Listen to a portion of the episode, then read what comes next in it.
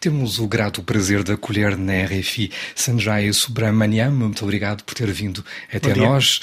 Sanjay Subramaniam, que é nomeadamente o autor de Les Peuples de l'Orient au milieu du XVIe siècle, um livro publicado pela editora Chandon e que se poderia traduzir, grosso modo, como Os Povos do Oriente, a meados do século XVI.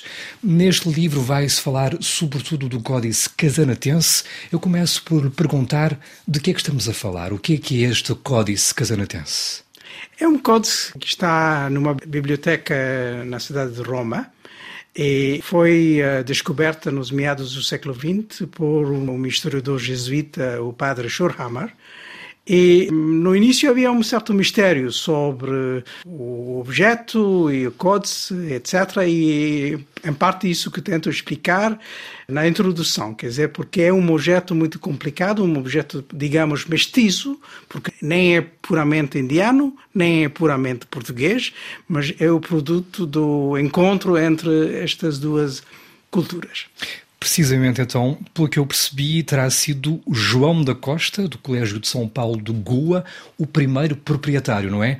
Ele acaba hoje por estar nesta biblioteca romana. O primeiro proprietário conhecido. Conhecido. Uhum. Ele agora está em Itália, como nos disse. Qual é o percurso que se conhece entre este primeiro proprietário conhecido até ele chegar agora? Agora, se calhar não chegou agora, já chegou há bastante tempo a Roma. Ah, isto é, é, ainda um mistério, porque eh, sabemos que chegou a Lisboa talvez por volta dos anos 1620 e 30 por aí, e depois havia uma passagem entre Portugal e Itália. Não se sabe muito bem como, mas é verdade que os jesuítas tinham muitas ligações com Portugal e parece-me mais ou menos normal que eh, tivesse chegado a Roma e depois este cardeal, que era o cardeal casanatense, que constituiu a biblioteca, era um homem de cultura, então é muito normal que seja na biblioteca dele. Estamos a falar de uma obra completamente fora de série, sobre de facto encontros de civilizações, sobre as civilizações que vão do Oceano Índico ao Oceano Pacífico, do Cabo da Boa Esperança a sul até à China a leste. Vêm-se elementos da fauna, da flora e também coisas que são particularmente singulares e inéditas, por exemplo, preceitos rituais hinduístas que não eram conhecidos na Europa, não é?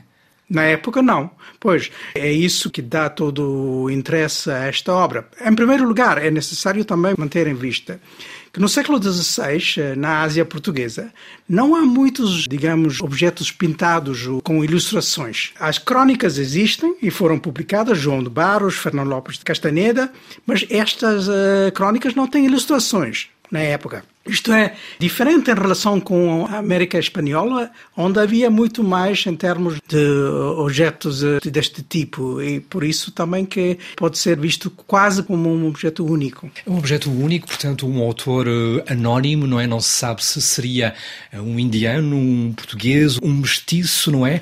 Ao fim e ao cabo, a grande maioria das pinturas que aqui constam serão, porventura, aguarelas. Sim, e, aliás, sabemos que o pintor, os pintores, porque é também possível que haja mais que um, tinham uma cultura indiana. Isto é, é, é importante.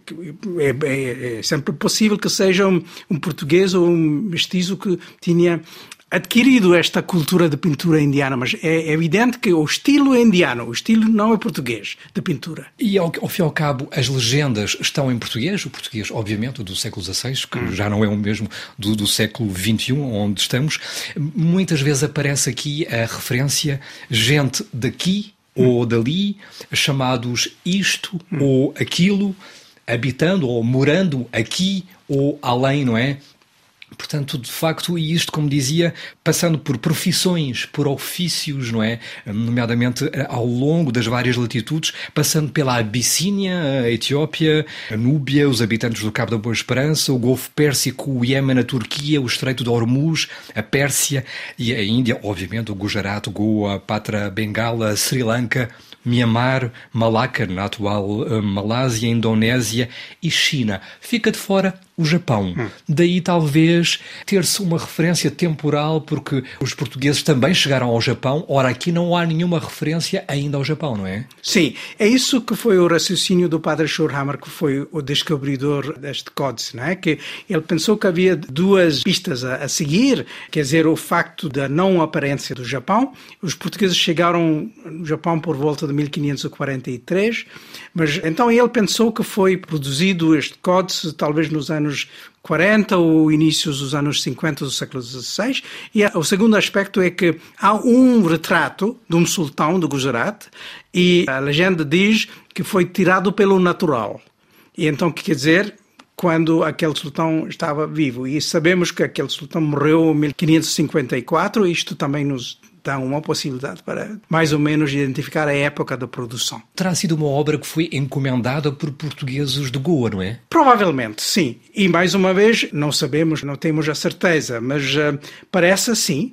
Então parece que foi eh, encomendado por um português ou vários portugueses. E eu penso que de, eh, devia ter sido portugueses que pertenciam, digamos, à burguesia de Goa, o que se chamava na época os casados moradores, que é um, um grupo que tinham talvez uma centena de pessoas, mas nem todas com as possibilidades financeiras de encomendar uma tal obra. Então podemos identificar talvez 20 pessoas que teriam sido o grupo dos comendadores desta obra.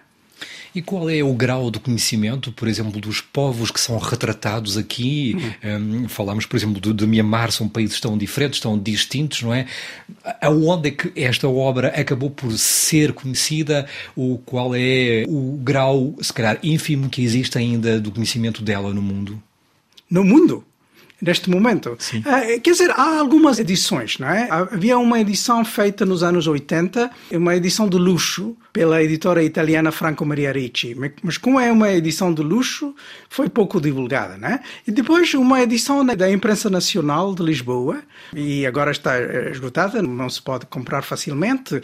E aí também o problema é que não há hum, introdução muito interessante, nem comentários interessantes. Então também é, é por causa disso.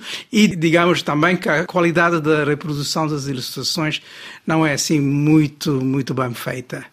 O senhor é historiador e especializou-se muito em história económica, trabalhou muito não só sobre a Índia, mas sobre, sobre o sul da Índia, sobre a presença portuguesa também.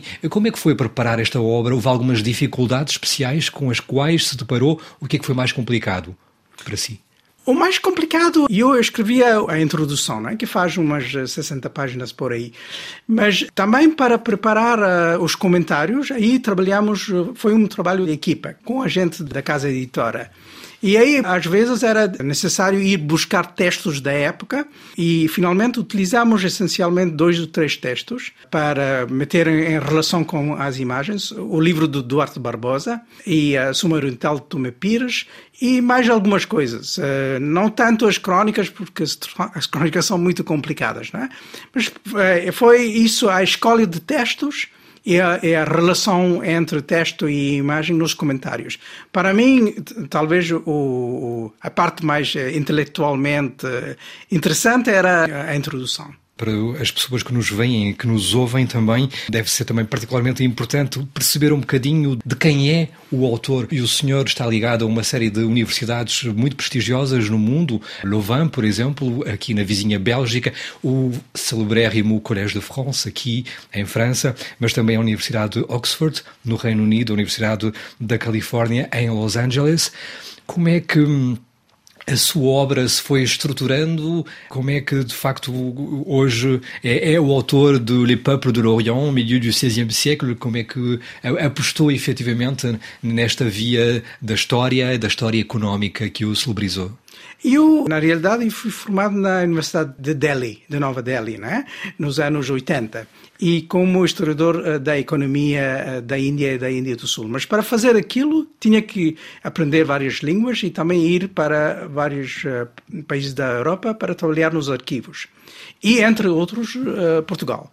E cheguei pela primeira vez em Portugal em 85 e comecei a criar e manter ligações muito estreitas com uma série de historiadores portugueses e a partir daquilo começou um pouco também o meu interesse para escrever sobre o Império Português. Escrevi um livro que é um livro geral sobre o Império Português da Ásia nos inícios dos anos 90 e continuo até hoje trabalhar uh, sobre os arquivos portugueses, fontes portuguesas.